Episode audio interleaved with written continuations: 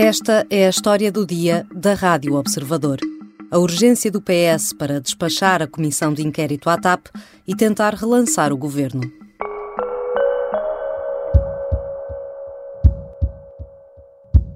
Então não me vê que estou com imensas condições para continuar, estou a andar e tudo. Não tenho nada a acrescentar. Como é que é ser um ativo tóxico do governo, Sr. Eu não tenho nada a acrescentar. João Galamba quebrava ontem o silêncio, oito dias depois de António Costa se ter recusado a aceitar a sua demissão. Mas dentro do PS há quem alerte para o risco enorme de manter o Ministro das Infraestruturas, que muitos veem como imprevisível. A Comissão Parlamentar de Inquérito à Gestão da TAP foi criada para apurar responsabilidades no caso da indemnização de 500 mil euros paga a Alexandra Reis, ex-administradora da companhia aérea. Mas, audição após audição, as revelações sucederam-se como um dominó em queda imparável. Braço de ferro entre Marcelo Rebelo de Sousa e António Costa, o Presidente da República discorda da decisão do Primeiro-Ministro que segurou João Galamba. Até provocarem danos que podem ser irreparáveis na relação entre Belém e São Bento. Há cada vez mais vozes socialistas a defender que se acabe com a Comissão logo que possível e que se aproveite o fecho desse capítulo para fazer uma remodelação governamental que possa ainda reparar danos. Mas terá António Costa essa capacidade de refrescar o executivo? Vou conversar com Rita Tavares, grande repórter da secção de política do Observador. Eu sou a Catarina Santos e esta é a história do dia.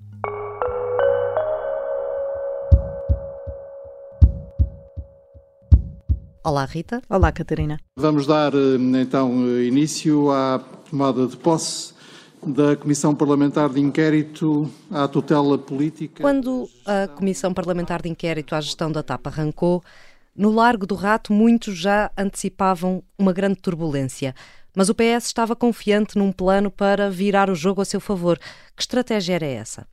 Bom, a ideia era que pudessem aproveitar uh, esse momento em que claramente o PS ia estar sob fogo e já sabia que ia estar debaixo de fogo intenso da oposição para também trazer o PSD à liça e colá-lo de alguma forma à má gestão da TAP e a uma privatização que tinha sido feita ao cair do pano da legislatura em 2015 e o PS achou que poderia uh, aproveitar esse momento para fazer esse acerto de contas e falar dessa privatização que na altura já tinha atacado e que anos depois, já em 2020, acabou por, eh, por reverter, nacionalizando a companhia, um, com o argumento da crise na aviação, desencadeada pelos confinamentos, e depois, quando há, aqui há uns meses foi noticiado que a privatização da TAP, ganha por David Neilman, na altura teria sido feita com dinheiro da própria companhia, o PS agarrou-se a isso para uma onda de ataques ao PSD, que esperava poder continuar uh, nesta comissão de inquérito, que de resto já sabia que seria sempre uma comissão de inquérito hostil. Há esta ideia que a TAP é um ativo tóxico para os governos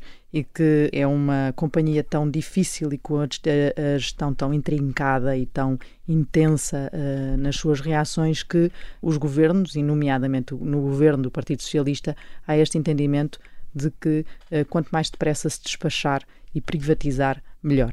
Havia já, de facto, esse entendimento de que seria hostil, mas o que ninguém esperava era esta caixa de Pandora, que na verdade é o que tem sido o que não esperavam era que, de repente, cada audição na comissão de inquérito pudesse trazer novos elementos fora até do que desencadeou a, a, comissão, que tinha sido o episódio da indemnização de 500 mil euros a Alexandra Reis, e que de repente se começasse a perceber que havia ali toda uma série de, de questões, como por exemplo aquela reunião discreta que existiu para preparar uma audição uh, parlamentar ainda não na comissão de inquérito, mas uma audição parlamentar da antiga CEO da TAP sobre a indemnização de Alexandra Reis.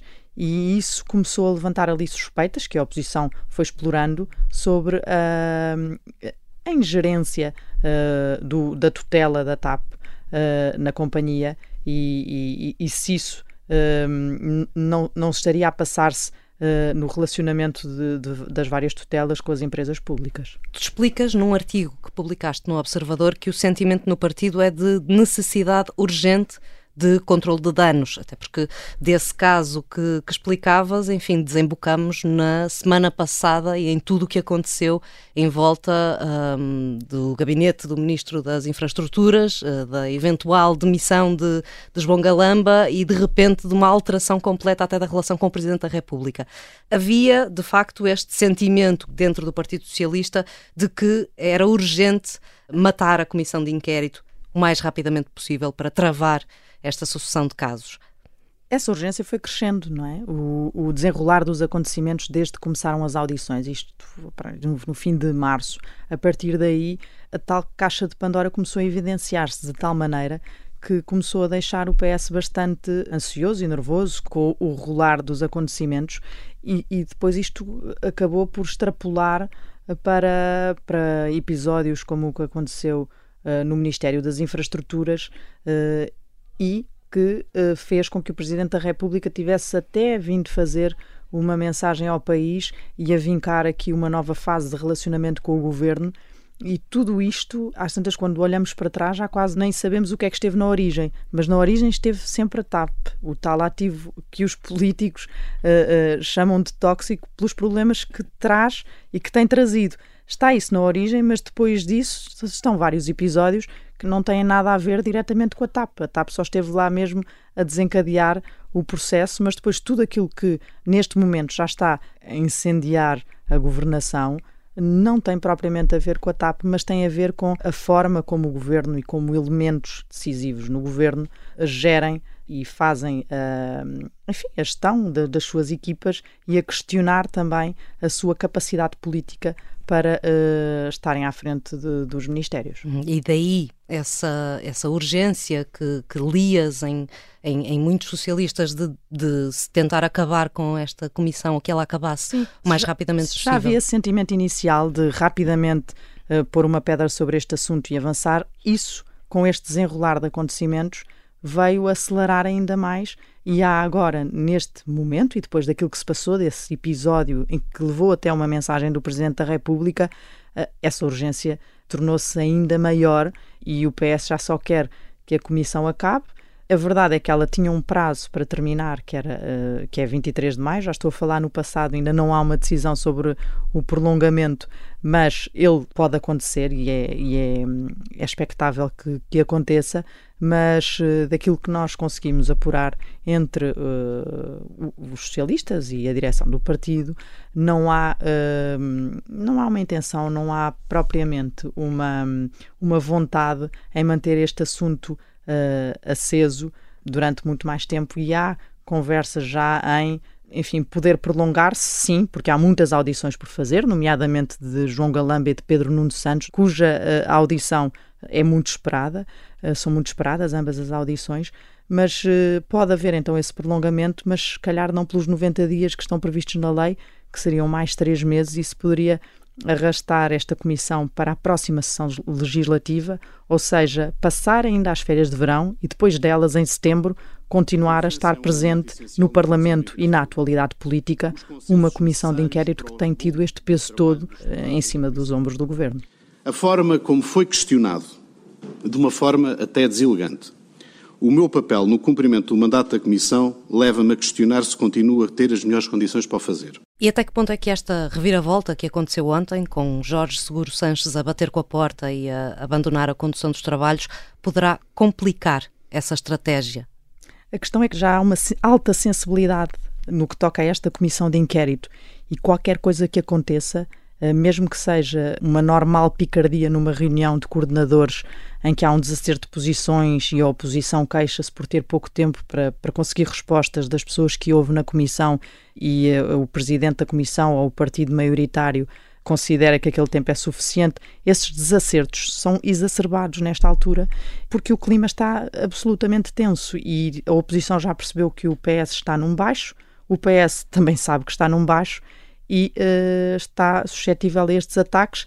E isto, imagino que para o Partido Socialista fosse tudo o que não queria que acontecesse, mais um episódio uh, relacionado com esta comissão de, de, inquérito, que a reação do PS mostra, queixando-se que o presidente um, Seguro Sanches teve um ataque de caráter, também mostra como o PS quer enfim, conter os danos e vitimizar-se para não ser o responsável por mais um episódio e mais um capítulo complicado num tema que de si já tem este peso todo. E há várias vozes dentro do partido a defender que se façam alterações no governo logo depois de se, de se conseguir de facto pôr um termo a esta comissão, num sentido de tentar uh, relançar a legislatura, digamos assim. Uh, e não estamos a falar apenas de substituir João Galamba, certo? Não, a expectativa de alguns socialistas uh, é que isso possa ir uh, aqui uma, um refrescamento do governo, como diz o presidente do partido, aliás, uh, Carlos César, possa ir além disso e António Costa aproveite, depois de passar esta tempestade, não é? para, e se ela passar, para mudar algumas, alguns elementos da sua equipa e até eventualmente João Galamba, que não substituiu agora, mas que ficou uh, massacrado depois desta mensagem do Presidente da República. Uh, e, e, há elementos que o dizem publicamente. Por exemplo, o Presidente do Partido, Carlos César, referiu, antes de António Costa ter decidido uh, não demitir João Galamba, e Carlos César até defendia que João Galamba não devia ser demitido, e tinha-o dito antes dessa decisão, e depois de António Costa ter mantido João Galamba no governo, Carlos César veio dizer novamente que era preciso estar atento para ver se era necessário mudar de políticas e até de políticos. Portanto, eh, manteve essa ideia em cima da mesa que, eh, enfim, alguns socialistas continuam a insistir que possa acontecer. E o facto é que há um historial de António Costa que parece indicar que, que ele prefere remodelações programadas, portanto, se calhar ela poderá mesmo estar a, a, a ser planeada de alguma forma. Sim, António Costa tem-nos habituado a isso. Ele resiste sempre a remodelações e há ministros que ficam no governo, eh, como por exemplo Eduardo Cabrita, até já ser quase impossível para os próprios uh, justificarem a sua manutenção do, no governo. Uh, mas António Costa tem esta dificuldade em afastar logo uh, à, primeira, à primeira situação. E, e até quando faz uh, mexidas no governo, normalmente aproveita para algumas, alguns pedidos e alguns problemas que já tem em carteira, digamos assim, a serem resolvidos todos de uma só vez e substitui um ou outro secretário de Estado que já tinha pedido para sair ou que já tinha um problema político associado e que era melhor que saísse faz essas tais remodelações mais programadas e não age tanto a quente. Um, veremos se é isso que acontecerá desta vez também. Já voltamos à conversa com Rita Tavares. Vamos tentar perceber que perigos podem levantar-se com uma eventual remodelação no governo. Depois do sucesso do Sargento na Cela 7, vem uma nova série do Observador.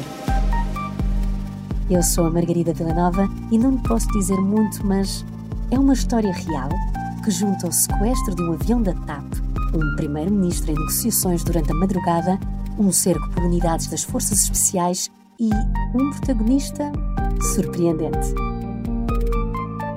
Estreia brevemente e acredita em mim, não vai querer perder. Estamos de volta à conversa com a jornalista Rita Tavares. Rita, explicas no teu artigo que há também receios no seio do PS em relação aos riscos de uma remodelação se acontecer no timing errado. Sim, há quem aponte que esta, uh, este momento pode não ser o melhor porque há uh, alguns projetos em marcha, nomeadamente o PRR, e estar a alterar uh, ministros agora significaria recomeçar, ou pelo menos que essa pessoa ainda se tivesse que inteirar dos projetos e da pasta uh, e que isso pudesse atrasar uh, esses mesmos projetos.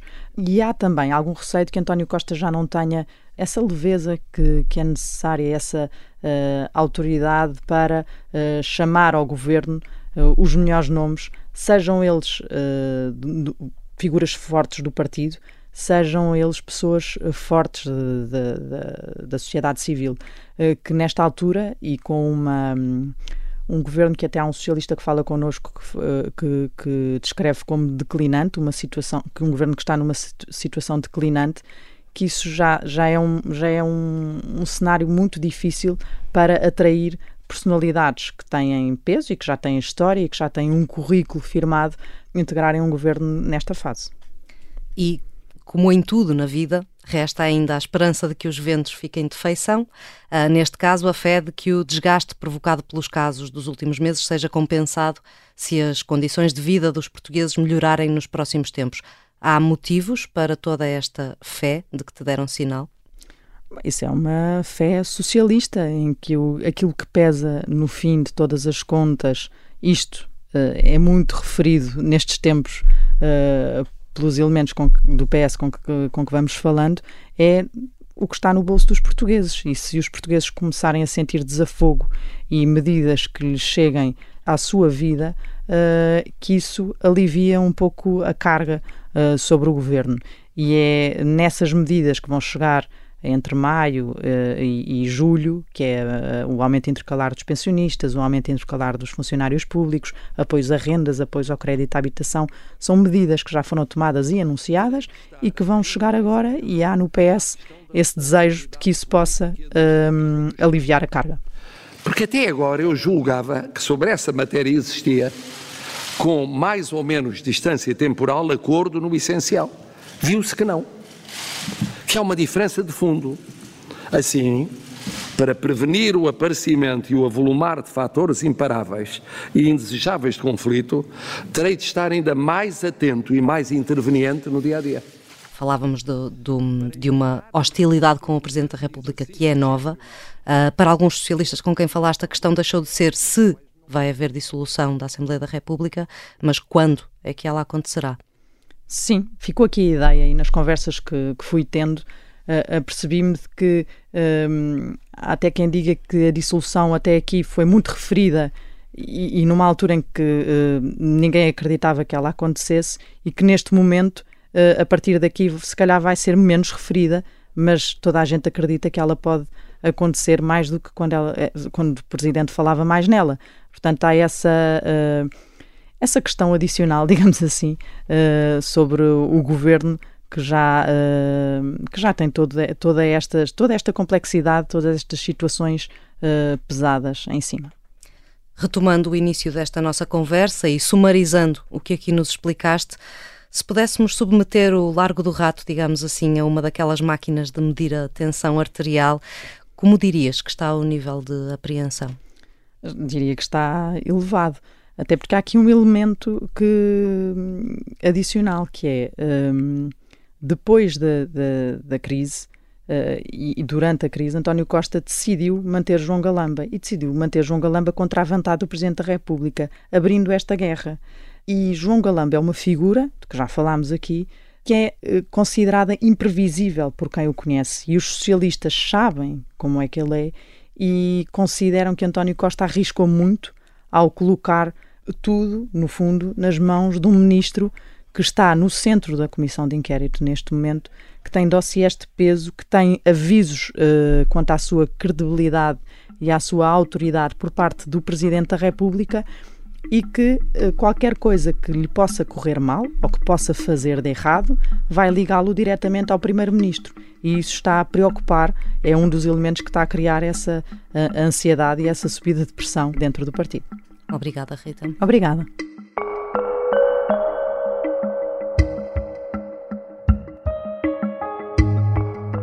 Rita Tavares é grande repórter da secção de política do Observador. Esta foi a história do dia. A sonoplastia é do Diogo Casinha, a música do genérico é do João Ribeiro. Eu sou a Catarina Santos. Até amanhã.